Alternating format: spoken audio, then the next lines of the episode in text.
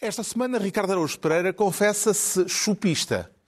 Pedro Mexia declara-se outra vez americano. E João Miguel Tavares, em isolamento profilático, sente-se fechado. Está reunido o Governo Sombra.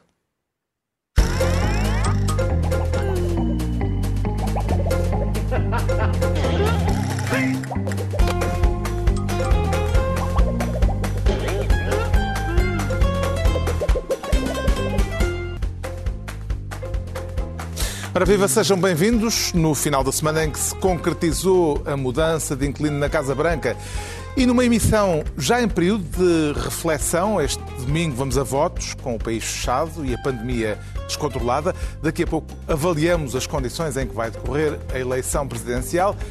Vai conseguir ir votar, João Miguel Tavares? Sabes que ainda estou a pensar nisso. Como tu disseste, estou em isolamento profilático. Já fiz um teste e o teste deu negativo, por isso, em princípio, não contaminarei alguém. Não é? Sim, sim, mas tenho, tenho que. Estou em isolamento por precaução, não quero correr o risco de infectar pessoas tão distintas e em relação às quais a, a, a pátria sentiria tanta falta, como é o vosso caso. E então uh, estou aqui fechado só... na minha casa, há piores sítios para estar. Quando é que mas, termina o eh, isolamento? Mas, é, pá, termina na quarta-feira, na verdade, sim. Uh, portanto, eu, em, em, princípio, se tudo correr bem, na próxima sexta-feira já estarei ao, ao, pé de vocês, se as medidas não forem novamente apertadas. Mas estou a pensar e estar, mas não contei ninguém. Mas se for, vou super armadilhado e, e, e, e, também porque o governo português não me deixa a opção de, neste estado, eu e centenas de milhares de portugueses, uh, não temos grande alternativa. Ou ficamos em casa ou não cumprimos o nosso dever cívico. Tem aí em casa é, alguém que lhe é empreste é um... um EPI? Não, em, em, minha casa estamos todos iguais, porque isto foi um jantar que aconteceu cá em casa e, portanto, toda a gente está em isolamento profilático. Confesso lá que isto foi só uh, para evitar. Eh, estar aqui connosco eh, esta noite. Não, não foi nada disso. Foi para ter o prazer de fazer o programa todo nu da cintura para baixo. Uh, há muito tempo eu sabia que o, que o Ricardo já fazia isso, era um desporto que ele praticava e eu também eu tinha muita vontade de experimentar. Não, não vamos tá, imaginar, tá, tá, não vamos imaginar. Vamos à distribuição de pastas com o Pedro Mexia a querer ser esta semana Ministro das Regras. De que regras, Pedro Mexia? Das várias regras das presidenciais, algumas antigas e algumas novas, ou melhor, da campanha eleitoral. Eu, aliás, trouxe os dois objetos que me permitem falar de campanha eleitoral, uma mini-constituição e um batom. Essa é a do João Ferreira, Sim, não? são os dois, são os, os dois, foi os dois objetos que foram mais brandidos perante as câmaras. Esta não é do João Ferreira, esta é a edição da Assembleia ele da República. Ele mostrou uma assim desse género, sim, mas miniatura. Acho, sim, mas acho que era para depois, por isso é que eu trouxe esta, mas a minha é mais neutra, é da, da Assembleia da República. Há uma ainda mais pequena. E o batom não sei o que é. Uh, mas. não, há várias regras. Há umas regras uh, novas e umas regras antigas, e, e, rapidamente em três, em três níveis. Um são as regras da campanha. As regras da campanha, que são as regras da pandemia neste caso, fez com que quase não houvesse rua, o que em geral não se lamenta particularmente, porque aquelas arruadas e aqueles comícios um, já fora do tempo em que havia grandes multidões não têm muito interesse, mas, mas, mas é penalizador para os candidatos que são mais empáticos e que têm mais, vivem mais do confronto, do confronto não, do encontro com, com, com os eleitores, e portanto foi uma, uma, uma campanha quase televisiva com coisas boas e coisas más, com mais ideias e mais barulho, as duas coisas. A segunda regra, é a regra são, foram as regras de civilidade. Hum. E tivemos uh, insultos, tivemos gritaria, tivemos insinuações e tivemos pedrada. Uh, todas estas coisas. Pastelhada, parece que, que eram. Todas as, co todas as coisas são, são negativas. Algumas delas são exclusivamente uh, responsabilidade do candidato André Ventura, numa delas foi contra André Ventura, e quanto às insinuações foi muito bem distribuído uh, pelos vários candidatos. E, uh, e, o terceiro ponto são as regras do semipresidencialismo, porque é muito engraçado que praticamente todos os candidatos, dependendo da sua posição, da sua situação ideológica e da sua opinião sobre o mandato uh, que agora termina, acham que, como o semipresidencialismo é uma, é uma tosta mista particularmente mal apresentada, ninguém sabe exatamente o que é o semipresidencialismo. Portanto, todas as pessoas podem dizer e podem dizer legitimamente não, o Presidente interveio demais, não, o Presidente interveio de menos, não, o Presidente não cumpriu a Constituição, não, o Presidente cumpriu fielmente a Constituição. E se calhar têm todas razão, porque o semipresidencialismo propicia que, há, por exemplo, quem acha que o Presidente devia cumprir fielmente a Constituição. Outros acham que o Presidente devia cumprir fielmente o, o preâmbulo da Constituição, uh, e, e, esquecendo talvez uma parte dos outros artigos. E, portanto, tem, toda a gente tem razão e as pessoas dizem que pena não se discutir os, os poderes presidenciais. Não vale a pena, não vale a pena. Concorda com o diagnóstico do Pedro Mexia, João Miguel Tavares, quando ele diz que nesta campanha eleitoral foram ultrapassadas as regras da civilidade? Sim, ah, concordo, claro. Uh, quer dizer, em parte em alguns debates eleitorais e depois durante a campanha. Mas isso é porque, sobretudo, André Ventura faz da malcriação uma estratégia política. Isso é, bastante evidente. E depois, em alguns casos, os outros candidatos acabaram por deixar contaminar e ir atrás. Relembro, nomeadamente, o, o debate com, com Marisa Matias, onde ela conseguiu uh, ultrapassá-lo a ele em, em macriação. Agora, o Ventura nos comícios tem-se entusiasmado uh, bastante e, portanto, quando ele leva, seja com pastilhas na cabeça ou outras coisas que tal, em Setúbal, evidentemente é indesculpável aquele, aquele nível de agressividade. Agora, também é verdade que uh, o Ventura se põe a jeito no sentido em que está constantemente a aumentar o, o lume que está na panela. É? Isso, isso tem sido Por comparação com a civilidade de outras campanhas eleitorais, diria que esta foi particularmente mais incivil eu acho, que, eu acho que a nível de linguagem foi, dizer, a nível de gestos já tivemos marinhas grandes e outras coisas que tais, e na altura do PREC uh, isto que se passou em Setúbal é uma brincadeira de crianças. Agora, uh, acho que foi a nível de linguagem e acho que tenderá a ser uh, no futuro, que todos nós sabemos que o Ventura e o seu estilo vieram para ficar. E isso, evidentemente, há uma, uma deterioração daquilo que são as regras do civismo, da, da política e da democracia portuguesa. Se pudesse propor, Ricardo Araújo Pereira, uma regra adicional para a eleição de domingo, que regra é que proporia? Uh, primeiro, propunha a regra de que. Porque às, vezes as pessoas dizem não, as, as, pessoas não têm interesse na política. E não é verdade. Os programas que falam de política têm muita audiência. O, o Marcos Mendes tem muita gente a vê-lo, também não me posso queixar, pelo contrário.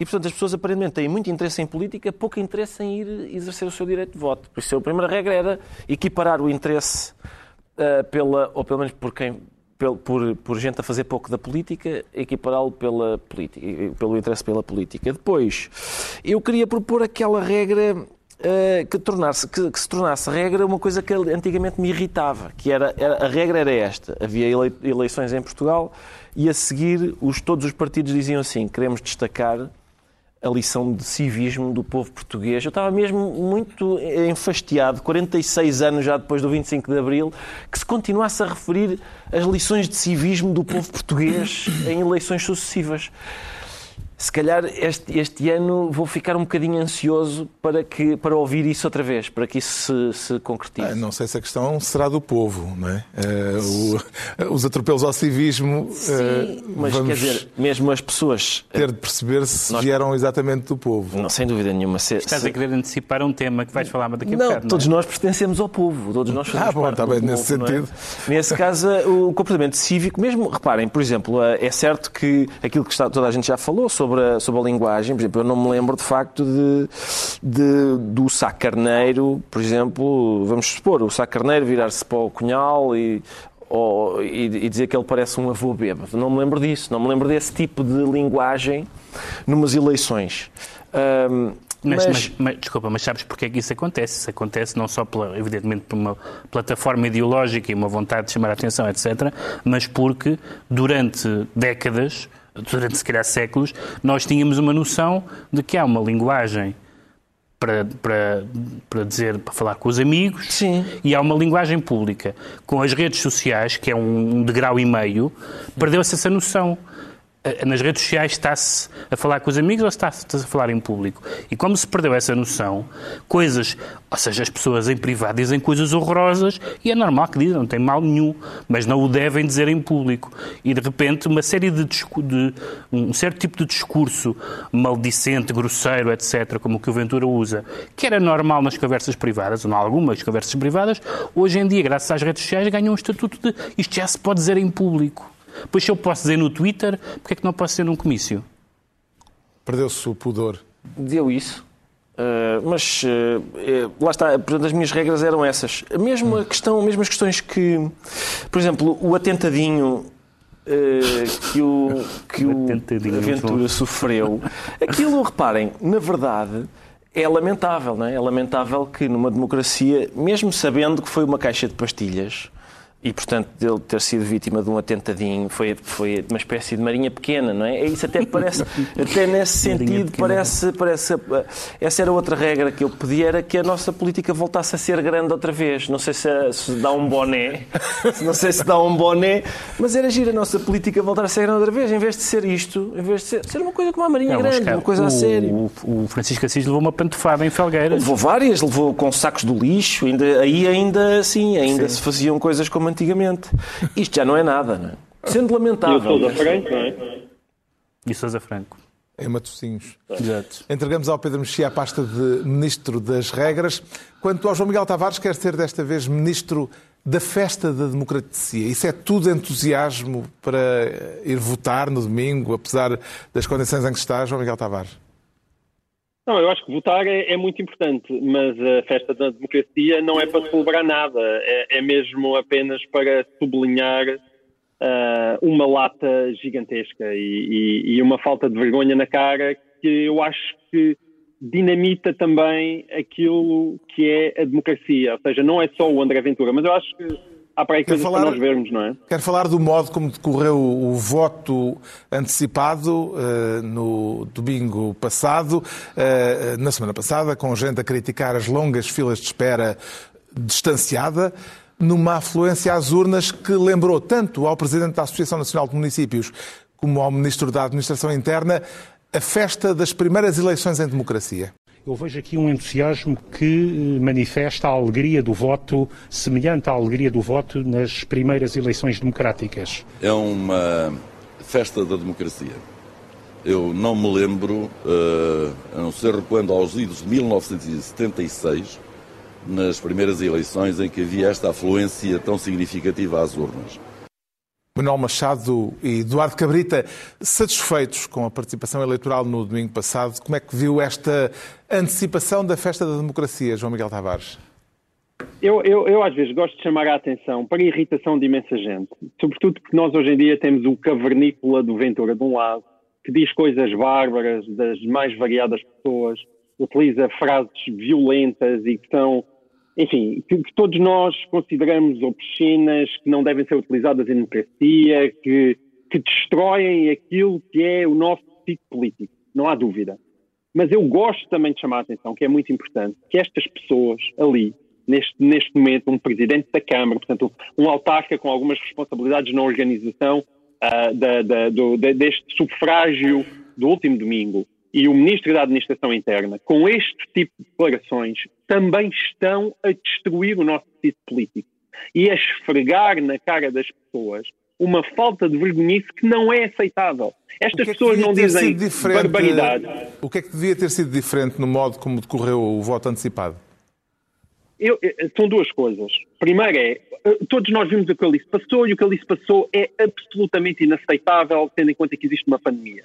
E em cima dessa camada de, de mais uma vez, o Estado falha na, na, na, organização, e neste caso a Comissão Nacional de Eleições, que falhou drasticamente, não evidentemente em todos os países, mas certamente nas, nos, nos sítios onde houve mais afluência, em Lisboa, no Porto, em Coimbra, em que falha, em que falha vêm estes senhores arranjar não só desculpas de mal pagador, é que em vez de pedirem desculpa dizem não, isto foi uma grande festa da democracia. Não foi uma grande festa da democracia, é tanto festa de, da democracia como eu ir a um hipermercado e só estar uma pessoa na caixa. É, eu, não sou, eu não chamei isso uma festa do consumo. Digo, olhem, estes senhores deste hipermercado foram extremamente competentes está ali uma fila gigantesca e só está uma pessoa na caixa.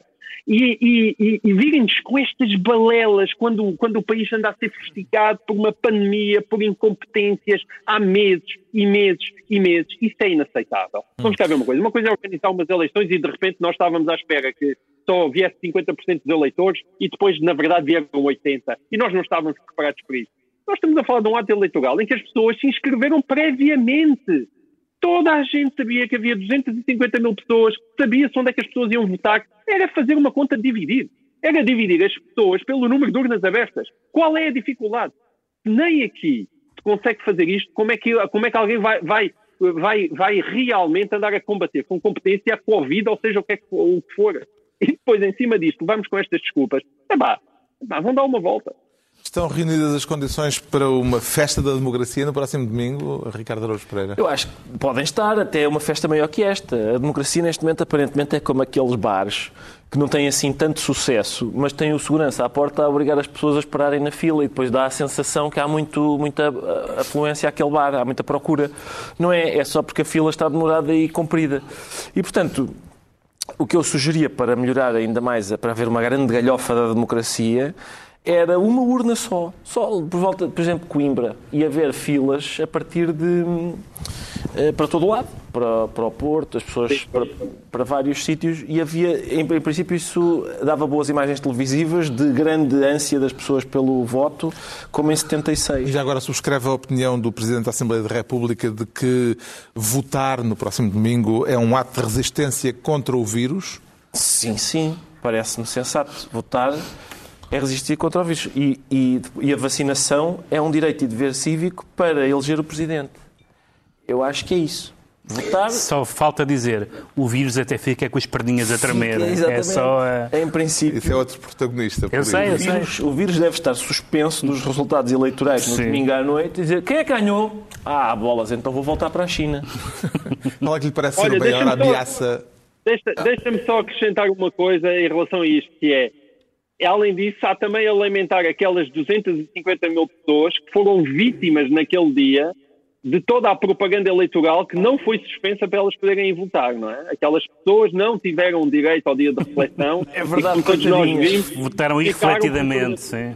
E as que vão votar este domingo também estão neste momento a ver a sua reflexão posta em causa. Não sei se aqueles votos deviam ser válidos, sim, sim. tendo em conta que não houve ocasião para refletir. Talvez as pessoas tenham tido o bom senso de pôr o telemóvel em modo de voo e não ligar a televisão na, na véspera da. Foram pessoas que foram expostas aos assuntos sobre os quais iam votar. Impressionante. É uma, uma coisa... vez que já passa da meia-noite, será perigoso. que esta pode ser, a nossa presença aqui pode ser a maior ameaça ao voto no próximo domingo, Pedro Mexia? Acho que, já, acho que já fizemos doutrina sobre essa matéria. Ter... Jurisprudência. Exatamente, portanto, a, a, mais do que doutrina, exatamente. Portanto, acho que isso está, acho que isso está resolvido, felizmente. E qual é a maior ameaça, então, ao voto? Não, há, há, sempre, há sempre a, a abstenção tem sido sempre preocupante nas várias eleições e maior numa reeleição, maior numa reeleição supostamente garantida, pelo menos segundo as sondagens, e muito maior na, na, na questão da pandemia. Mas deixa-me só voltar atrás a essa questão da, da, festa, porque eu acho que, apesar de tudo, há que separar as duas, as duas dimensões. Sobre a dimensão da, da má organização, é evidente o que aconteceu e é evidente aquilo que o João Miguel disse, que é não foi uma surpresa. Eram pessoas que estavam inscritas e, portanto, do ponto de vista do planeamento, foi mais ou menos ao nível de termos no boletim de voto um senhor que apresentou seis assinaturas. Portanto, foi mais uma, uma borrada eleitoral. Mas há um aspecto positivo que é, isso sim, é, esse lado eu achei animador, que foi ouvir algumas pessoas e, sobretudo, eh, eleitores jovens que são tendencialmente mais desinteressados e, e, menos ativos, a dizer, lembro de uma pessoa que foi ouvida na televisão que dizia estou aqui à espera há uma hora, não sei quanto tempo é que ele estava à espera, e esperaria o tempo que for preciso. E, portanto, uh, apesar de tudo, fiquei animado, não uhum. com a maneira como a votação decorreu, mas com a afluência e com a... E com a, e com, pessoa, resistência. e com pessoas a perceber, não a resistência ao vírus, pelo menos a esse vírus, uhum. mas não sei que as pessoas votaram naturalmente, mas, mas com, a, com a noção de que, de que as eleições, mesmo as eleições supostamente, uh, com o resultado supostamente determinado, Uh, vale a pena sair de casa. O João Miguel Tavares fica então ministro da Festa da Democracia. Agora é a vez de João Miguel Tavares se tornar ministro do coiso Quem é o coiso, Ricardo, Ricardo. Araújo Pereira? Sou eu, sou eu. Não, o coiso. Vamos lá ver, o coiso é um determinado tipo de movimento, não é? É basicamente é, é esta questão de saber porque é que de repente há aqui uma espécie de elemento estranho à democracia, ou às democracias, porque aparentemente é um fenómeno transnacional, não é? Que faz com que ah, ah, determinado tipo de proposta política tenha alguns, obtenha alguns votos. Ou seja, pelo que percebo, quer refletir a respeito do lugar central que André Ventura teve na campanha, na campanha presidencial. Sim, por mérito próprio ou por eh, demérito dos adversários? As duas coisas, parece-me que são as duas coisas. Sim, o coiso, o coiso não é André Ventura, atenção, André Ventura eu designo pelo nome. O coiso é, digamos, o, o movimento que ele protagoniza, ou o fenómeno que ele protagoniza, não é? E isso tem havido, tem havido dif- eh, algumas eh, teorias diferentes. Por exemplo, há pessoas que acreditam que ah, o André Ventura se dirige a um número de pessoas que não tinha voz e que, portanto, agora passou a votar naquilo. Em princípio, não é isso que os dados indicam. Os dados indicam que ah, não, é, não que a abstenção pessoas que não tinham voz nenhuma passaram a votar nesta voz, mas pessoas que migraram de outros, de outros partidos para este, às vezes até migrações um bocado bizarras, como aconteceu, por exemplo, em França. Ahm, ou seja, não é a abstenção que ele vai, de facto, buscar as pessoas, aparentemente. Também, também outras, outra perspectiva é, bom, claro, o André Ventura com estas propostas, ah, ele, só, ele capta as, não- as pessoas que votam no André Ventura aderem ao programa do André Ventura. Também me custa a compreender ou a conceber isso, porque o próprio André Ventura não adere ao programa do André Ventura. Basta lembrar que o programa com que o André Ventura se apresentou às eleições deu uma volta de 180 graus. Já não é para abolir o SNS, abolir a escola pública, etc. E ele.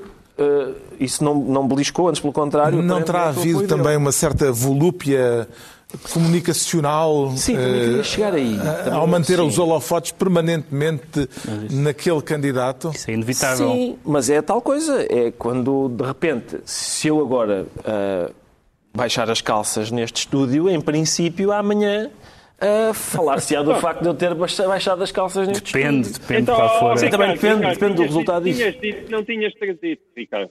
Tinhas dito que não tinhas trazido. Não, não, não hoje, foi noutros dias. Foi, no- foi em dias passados. Mas, Ou se o João exemplo, Miguel Tavares se levantar, portanto. Se o João Miguel estava a se levantar, exatamente. Mas há outras, quer dizer, há várias, há outras teorias. É, é, também, já lá chego, mas, por exemplo, a, em- a seguir às legislativas, o público fez uma, fez uma apreciação sobre quem serão os eleitores do Chega e a, a reportagem tinha o título O Chega obtém mais votos onde há menor poder de compra. Portanto, não parecem ser os privilegiados que votam no, no Ventura. E depois, o, o Francisco Louçã escreveu uma frase que me parece acertada, que é dizer a extrema-direita só se combate socialmente com a solução dos problemas populares. Ora, todas estas... Como eu disse, há pessoas que ignoram estes, estes dados, não é? ou escolhem ignorar estes dados e fiam-se no, no Instituto Nacional do Dama Sensação, que é uma, também é uma instituição ah, que, que está na base de várias opiniões em Portugal. Mas, quer isto, quer esse problema, que é o problema não só de como, a- como é que a comunicação social fala do assunto, a que coisas é que dá atenção. Eu vi, por exemplo, é uma coisa aflitiva, por acaso, além, do, além dos debates e, do, e da das, das audiências dos debates, eu percebo que seja também uma parte é deixa ver o acidente, mas, por exemplo, a, é- a gente vai, eu estive a fazer essa experiência, se a gente for àquela secção dos jornais online que diz as notícias mais vistas esta semana, nas 10 mais, as únicas que em que se fala de presidenciais são sobre o André Ventura. Ou porque tem o atentadinho da- da- das pastilhas. Qual é, é o primeiro momento que te lembras quando pensas no, no Big Brother original? Com certeza, é um chuto. Exatamente. Então, Exatamente. A lógica é a Pontapé, mesma. o rotativo. Mas, mas também, para responder à pergunta original, que já me esquecia, que é uh, isto é responsabilidade de quem? É, é, é mérito do André Ventura ou de mérito dos seus adversários? Parece-me impossível não responder que é as duas coisas. De facto, o André Ventura, pelos vistos, é um, é um político persuasivo, é isso que um político deve fazer. Um, E em que parte é que é de mérito dos adversários? é é de mérito dos adversários em várias eh, razões. Por exemplo, eu não percebo porque é que a esquerda apresenta três candidatos a esta eleição. Confesso que não consigo entender. Ah, não percebo porque é que, ah, porque é que ah, não percebo a estratégia de dizer eu não daria posse a um governo apoiado pelo Chega, quando isso, pelos vistos, nem sequer a Constituição abre a porta para que isso possa acontecer, uh, ou, ou, por exemplo, propostas de ilegalização do partido, de um partido que, está, que o Tribunal Constitucional aceitou e que está a, a, a concorrer a eleições. Parece-me que tudo isso são. Verdade, acho que ninguém propôs a ilegalização, propôs sim. o pedido de revisão sim, sim. Bom, da situação do partido, bom, até porque houve um casos de faturas, de, de, assinaturas falsas. É verdade, é verdade. Mas lá está, quem propôs o pedido de. Uh, fiscalização, da, de verificação disso, já o podia ter proposto. Sim, é verdade. Teve dois anos para o propor. E, e portanto, sim, tenho a, eh, a, sensação de que há esses, o mérito e o demérito andam uhum. aí uh, a par. Assim como nos Estados Unidos, quer dizer, nos Estados Unidos tivemos uma, uma evidência disso. Tivemos a evidência de que uh, um candidato já, já falaremos disso quando falarmos do Biden. Sim. Como é que avalia a possibilidade de, de aproximação entre o PSD e o Chega depois desta campanha de André Ventura, João Miguel Tavares? Eu acho que o Rui Rio está a dizer que acaba a campanha eleitoral a ver se o André Ventura se cala naqueles comícios. Um, Porquê? Eh, porque eu acho que André Ventura não tem facilitado a vida ao Uh, eh, nestas eleições. Vamos cá ver uma coisa. Nós, nós temos tido até várias discussões aqui, até no programa, em relação a André Ventura. Eu acho que não é muito complicado uh, nós aceitarmos o seguinte, que aquilo que nos divide não é propriamente uma rejeição daquilo que é a figura do Ventura, que para qualquer um de nós é uma figura abjeta, mas até que ponto é que nós detestamos ou não a ideia de uma espécie de perpetuação socialista no poder. E as pessoas que, para quem essa ideia de perpetuação socialista no poder é uma ideia absolutamente horrorosa, têm naturalmente maior tolerância para o André Ventura para, eh, em relação àquelas pessoas para quem essa ideia não, não é assim tão horrorosa. Oh, João Agora, Miguel, houve, houve, eu... houve, uma, houve uma perpetuação de Cavaco Silva no poder? Não houve, ganhou três eleições. António Costa foi, não ganhou a primeira, ganhou uma, portanto, um, um mandato e meio. Em que medida que isso é perpetuação? No momento em que. Não, acho, no momento, em que houver uma boa alter... no momento em que houver uma boa alternativa à direita, Já. o PS será derrotado, fatalmente. Basta, basta que essas pessoas façam o seu trabalho. Saltares disto para a palavra perpetuação, como não, se fosse não, o PRI do México e estivesse lá há 40 anos, não faz sentido nenhum. Não, não faz, faz, porque eu acho que tu corres o risco exatamente do PS transformar num PRI do México, porque a situação de Portugal em 2021... Daqui a 35 anos nada, falamos. Uh, uma situação em 2021 de Portugal nada tem a ver com o Portugal da década de 80. Nada, nada. O peso do Estado na vida das pessoas, o nível da dependência das pessoas do Estado bem, mas não é, esse o teu argumento. muitíssimo maior. Não, é e, não, não, mas é, é esse o meu argumento. É e ainda é possível, e, portanto, depois desta campanha, ainda é viável uma aproximação entre o PSD e o Chega? Uh, recordo que Rui Rio tinha dito que uh, se aproximaria do Chega se o Chega se moderasse. Não foi isso que é aconteceu isso. nesta é, campanha essa é a segunda parte da, da, da, da, resposta, não é? Agora, as pessoas e depois perguntam-me, e perguntaram-me a mim, que eu tenho sido uma das pessoas que insistentemente tem falado na legitimidade do Chega se coligar, que é, então, mas ok, mas quais é que são as linhas vermelhas? Quais é que são as linhas vermelhas? Eu acho que existem linhas vermelhas, e não só existem linhas vermelhas, como nós tivemos o exemplo americano, onde é muito clara para mim quais são as linhas vermelhas, que não estão nas abjeções, nas coisas horrorosas que, que Trump muitas vezes diz, mas têm a ver com o facto tão simples como, de repente, aquele homem não aceita um resultado eleitoral. Ora, quando André Ventura, não, o meu problema com André Ventura não é as, as, as, as, bocas javardolas que ele, que ele manda sobre os batons vermelhos, uma coisa de um mau gosto inarrável e que, atenção, e que eu até tenho dúvidas, tenho muitas dúvidas que o façam ganhar voto. Não é esse o meu problema. O meu problema é quando ele começa a falar das ditaduras de pessoas de bem, quando volta a falar no confinamento étnico de ciganos, parecendo que nem, nem sequer tenta corrigir esse tiro, quando começa a pôr dúvidas também sobre contagens de votos, num, numa, epá, num papaguear ridículo da, da situação americana. E isso, isso aí, que é quando nós avançamos não para uma espécie de estrambelhamento verbal, mas para colocar em causa regras do Estado de Direito, é aí é evidente que ele não, não facilita a vida às pessoas. Mas atenção, não é só ele. Eu, eu Deixa-me só citar aqui um, um, ponto que eu acho que é importante. As pessoas eh, leem-se PSD, é isso? Não sim, facilita sim, a vida às pessoas? As pessoas de uma direita mais moderada que admitem, que admitem, que são muitas, né? o Pedro Mexia, apesar de tudo, e, e as pessoas que assinaram aquele aquele famoso manifesto são uma minoria e o Pedro admitirá isso. Portanto, a maior parte das pessoas à direita, exatamente, Mas saúdo, saúdo a tua burbuletização desta semana. saúdo a tua burbuletização, pá. Não, não, não, não, não tentes caricaturar uma, uma, um assunto porque pelo menos no ah, meu descobriste caso... o que já sabia. João Miguel, João Miguel, descobriste tens, o que já se sabia. João Miguel, tens que, admitir, tens que admitir que foi logo esta semana que tu estás no casulo que te transformaste na borboleta. Bem, mas, mas temos, temos que abreviar isto, porque ainda temos que falar da pandemia e da América. Deixa-me só citar uma coisa que é importante. É só uma pequena citação que eu quero dizer aqui, porque para mim é mais importante ler as pessoas que não estão distantes do Ventura do que as pessoas que acham que o Ventura é um gajo horroroso. E uma das pessoas que não está distante do Ventura é o Jaime Nogueira Pinto. Ele escreveu esta sexta-feira um texto chamado A Festa da Democracia, que tem lá pelo meio uma passagem que é muito esclarecedora sobre o momento que nós vivemos e sobre aquilo também que é o sentimento de uma direita, que, e a minha direita não está na, tem nada a ver com a direita dele. Mas ele diz a certa altura, a propósito do, do Ventura, que, que há um basismo e um primarismo, hein? um basismo e um primarismo que podem justificar e justificam-se numa fase de denúncia e de protesto, isto é claramente um endorsement, de certa maneira, à atitude do Ventura, mas que terão de ser corrigidos e endireitados para que os resultados políticos sejam consequentes. Ou seja, o protesto antídoto terá de progredir para a síntese e depressa. Isto significa o quê? O que é que já Nogueira Pintado dizer ao Ventura? Ó Ventura, depois de andares para aqui a fazer este escarcel, é bom que comece a ter alguma uh, ideologia para mostrar e algum caminho para mostrar. É que mesmo as pessoas que gostam do, do, do, de comparar Ventura ao, ao, Hitler e ao Mussolini, e se quiserem ao Salazar, a quem quiserem, é, tu, qualquer uma dessas pessoas, o Hitler tinha escrito o Mein Kampf. Ele sabia perfeitamente o que queria fazer. Não há nenhum Mein Kampf de André Ventura. Como sabes, como sabes é quando alguém compara alguém com, como sabes, quando alguém compara alguém com Hitler, perde o debate, não é?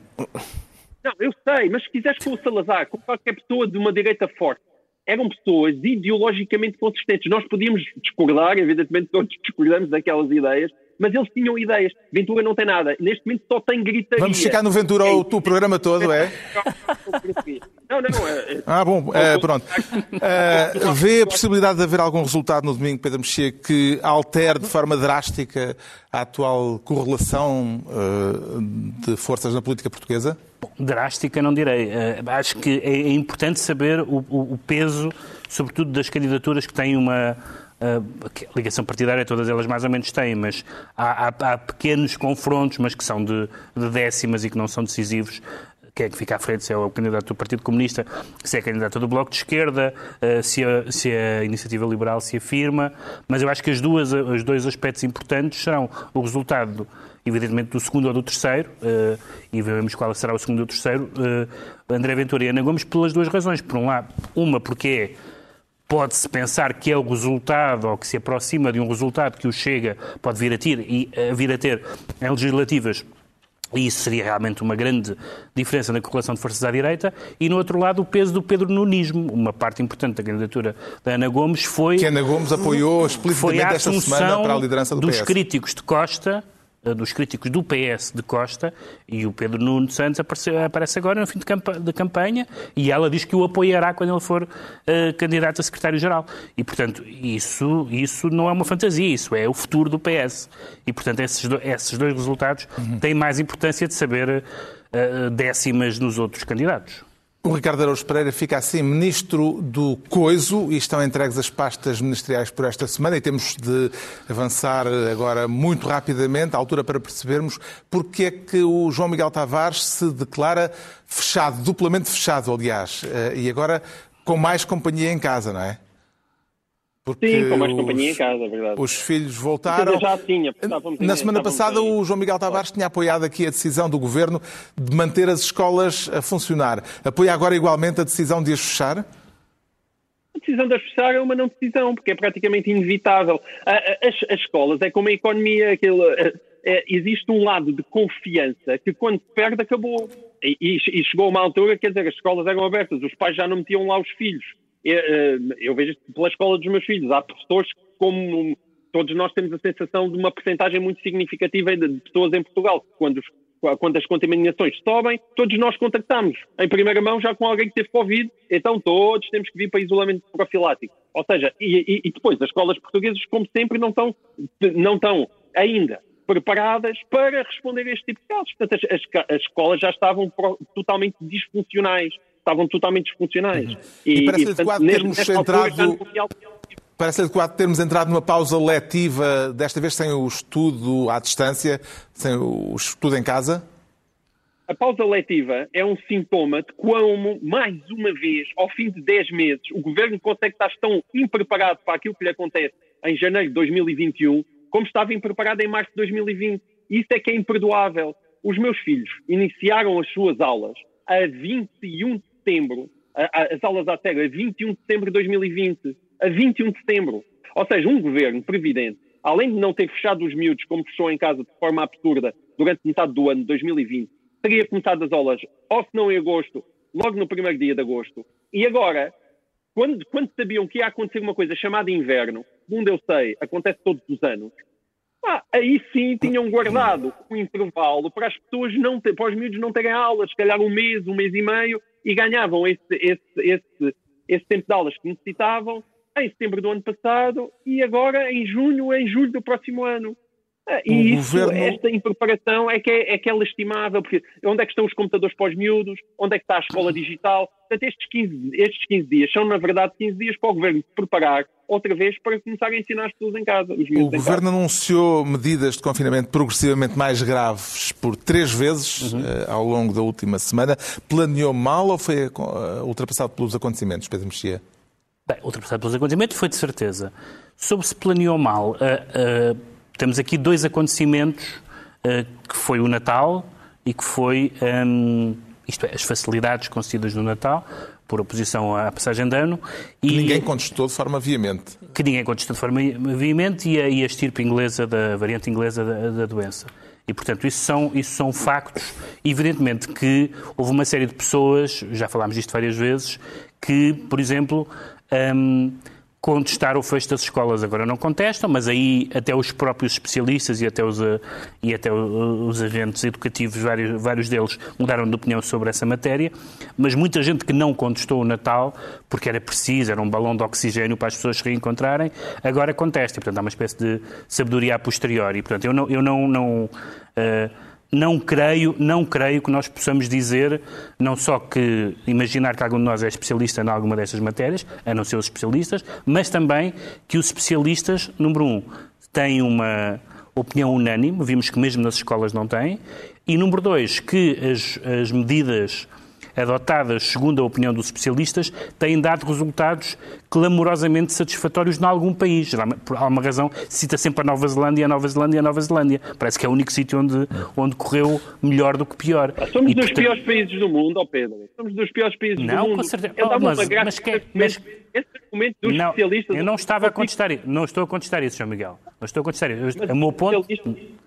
Não, o meu ponto não é esse. O meu epidemiologistas para tudo, há epidemiologistas para tudo. Mas eu pergunto, ao fim de 10 meses ainda não descobriram quais é que são aqueles que são mais de confiança e que vale a pena ouvir? Mas eu, eu, não, eu, não, estava a falar das medidas, não estava a falar das medidas do governo. Estava a dizer que é muito difícil para um observador uh, ter a noção de, em muitas matérias de qual é as, as medidas eh, certas a tomar. Porque, por exemplo, eu fui lendo, e tu também falaste nisso, e muitas pessoas escreveram em favor das escolas abertas, e aqueles argumentos pareciam absolutamente convincentes, e agora os argumentos para fechar as escolas são absolutamente convincentes. Hum. E, portanto, as, as questões modificam-se, e, e, eu não estou a ver. Eu, atenção, há um, um dos aspectos, para concordar contigo, não só na questão da gestão da pandemia, mas na gestão, digamos, da opinião pública.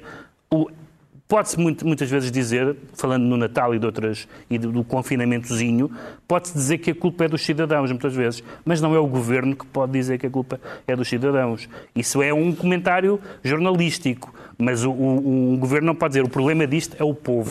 Foi sensível ao apelo que a Ministra da Saúde fez aos portugueses, Ricardo Araújo Pereira, pedindo-lhes ajuda de uma forma enfática e, e dramática, dramática sim, no eu, Parlamento? Carlos, eu acho, eu faço o que posso, a gente, mas também queria, mas também queria, não queria que ficasse a ideia que às vezes há, que há muito agora de culpar o doente, ou seja, é, isto é uma doença, isto é uma doença, é um vírus e portanto às vezes as pessoas olham para, para as pessoas que o contraíram dizendo, ah, lá está, não teve cuidado, não necessariamente, não necessariamente, isso não, é, não, não funciona assim. O que é que correu mal? O, por ter a doença. o que correu mal, acho eu, foi uma, uma espécie de tempestade perfeita, vamos lá ver. Nós fizemos, é uma espécie de cozinhado em que entrou 200 gramas de relativo relaxamento no Natal.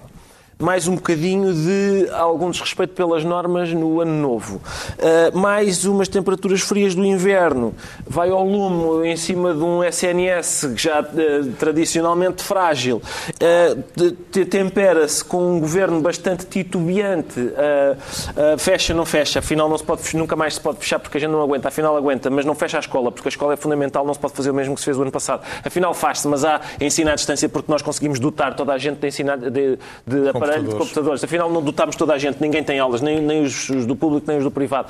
E, portanto, esse, quando se, esse tipo de. uma reação dessas, uma capacidade de reação dessas, que não é famosa, perante uma situação Uh, tão drástica como a que vivemos, em princípio dá isto. Está esclarecido assim porque é que o João Miguel Tavares se declara fechado quando ao Pedro Mexia, a variante inglesa, havemos de falar Sim. noutra altura. o Pedro Mexia diz sentir-se outra vez americano. Celebrou, Pedro Mexia? Não é que celebrei, eu raramente celebro coisas, mas uh, fiquei contente, fiquei contente pela, pelo regresso à normalidade, ou seja, um, não, não me parece propriamente que... Houve quem celebrasse, que como, Joe... como havemos de ver uh, uh, qualquer momento okay. no clipe, ah, exa exatamente, é isso. Com alegria na, na estatuária norte-americana. É importante dizer que isto não são imagens reais. é importante dizer? É sublinhar, sublinhar que de facto isto não aconteceu mesmo. Só para. Bom, mas uh, esta, esta celebração parece-lhe que. A celebração no sentido de que. Corresponde de facto a um, um sentido de alívio generalizado? No, no, sentido do regresso a uma. A uma evidentemente que eu. Uh, e, e, daí o, o, o voltar a ser americano que que para alguém que, até pela altura em que nasceu eh, e, pela, e por várias outras razões, se sentiu muitas vezes pró-americano uhum. e, e, e, discutiu muitas vezes com pessoas claramente anti-americanas e eu fazia sempre o possível por defender os Estados Unidos, enquadrando, explicando, às vezes usando eufemismos e nestes últimos anos foi absolutamente impossível. Não havia nenhuma maneira de defender uh, Donald Trump, nem nas suas ideias e certamente não no seu comportamento e nas suas 30 mil mentiras, segundo o Washington Post, que fez um fact-checking exaustivo, as suas 30 mil mentiras. Como é que avalia, Ricardo Araújo Pereira, o facto de, pela primeira vez em mais de 150 anos, o Presidente Santo não, tar, não ter estado na posse Acho apropriado, do uh, novo Presidente? Acho apropriado porque já não, é, já, já, não tem lugar ali. Já não tem lugar ali no, no sentido em que o mundo mudou e mudou de uma maneira que, mim, sinceramente, o, a questão é esta. O Joe Biden é capaz de ser das criaturas menos entusiasmantes do, do, mundo. O que se saúda nesta o que, altura. O que me entusiasma Exato, imenso. É, o entusiasmo vem daí. É, a, gente ouve, a gente ouve aquela, aquele, o discurso relativamente banal do Biden e pensa, de repente, um sobressalto. O, o Presidente dos Estados Unidos. Não vos um bocadinho a, a discurso de, de, de, de filmes do Capra? Mas, mas ele, ele, tem dois aspectos nesse, nesse lado capriano e uma que eu compro e outra não. Ou seja, eu acho que o que ele disse, e pode ser verdade, foi o discurso de, de, do civismo, eh, de, uma certa civilidade na, na na, na, da União. a União é difícil porque. Uh, mas é muito capriana também. É, mas na verdade não há, não há grande ambiente para a União. Vamos ver, agora de repente os, os, os, há uma série de senadores que estão a pensar realmente este Trump era um bocado intragável e já estão a pensar, querem pensar no impeachment. Sim, mas, Mitch McConnell já deu um sinal claro de que mudou de Começando mudou de por campo. Mitch McConnell e portanto não sabemos o que vai acontecer, mas o eleitorado votou em Trump está lá e não são pessoas que querem união, coisa nenhuma, não é? Eu acho que fomos todos submetidos sem saber uma experiência Desculpa, científica. nem boa parte do eleitorado democrata. Há uma parte do eleitorado democrata que quer revanche, não quer união nenhuma, não é? Nós fomos submetidos todos a uma experiência científica cuja hipótese é a seguinte. Se as pessoas, durante quatro anos, estiverem a olhar para um chimpanzé, será que se emocionam quando, no fim desse período, olharem para um anódino. Homo sapiens? E a resposta é sim. Sim, realmente a gente diz: olha. Olha, olha que é que este tipo, eu recordo que o Biden durante oito anos era, como é que ele chama o coisa, pá, que anda lá, aquele velhinho que anda com o Obama, eu acho que está lá na, e agora é um príncipe. Só, ele não mudou, só o cenário é que mudou. Ele ao pé do, ao pé do Obama é o moço das cavalariças, ao pé do Trump é um príncipe. Numa frase, João Miguel Tavares, qual foi para si o momento mais marcante da cerimónia de posse? Eu, como sou um piozão e um fleirão e um capriano, eu gosto muito de, de, discursos motivadores, de poemas inspiradores, portanto eu diria que o meu momento foi mesmo, eu gostei imenso de ouvir o, o poema da Amanda Gorman, uma miúda de 22 anos, o da Hill We Climb. Sei que o Ricardo também gostou bastante. Eu, eu, eu discordo, de qualquer forma, dos meus queridos colegas em relação ao Joe Biden. Acho que é completamente exagerado dizer que o Joe Biden é apenas um tipo anónimo sem nenhum interesse. E estou, estou convencido que ele se vai revelar melhor do que, do que as pessoas eh, pensam dele. Ficámos assim a saber porque é que o Pedro Mexia se anuncia outra vez americano e agora já está na altura dos livros e eu trago esta semana uma antologia de literatura de viagens que é uma bela evocação dos Açores. Chama-se Viajantes nos Açores, o olhar estrangeiro sobre as ilhas desde o século XVI. A autora Maria das Mercedes Pacheco reuniu neste volume textos publicados ao longo dos últimos cinco séculos, textos com descrições de viajantes das mais diversas proveniências. O excerto mais antigo, de 1575, é de um frade franciscano francês, cosmógrafo do rei de França, que passou pelos Açores.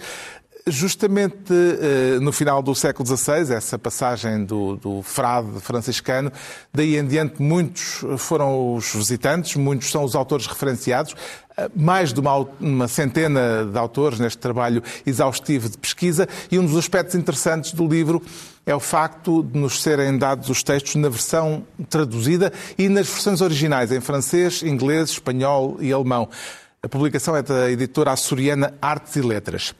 Quanto ao Pedro Mexia, traz desta vez um ensaio sobre a influência dos judeus no mundo atual. Sim, chama-se Gênio e Ansiedade, como os judeus mudaram o mundo, 1847-1947. Estas datas vão mais ou menos entre o, entre o entre os escritos do Marx e a fundação do Estado de Israel, de, eh, de um autor, o Norman Lebrecht, que é jornalista, ficcionista, historiador de música erudita, e há três aspectos eh, muito sinteticamente importantes neste livro. Eh, um é o facto dos judeus terem estado ligados a alguns dos casos que mais revolucionaram a, a política, e em alguns casos tragicamente, e que vão de acontecimentos tão diferentes como o caso de Dreyfus até ao Holocausto e ao ressurgimento do antissemitismo.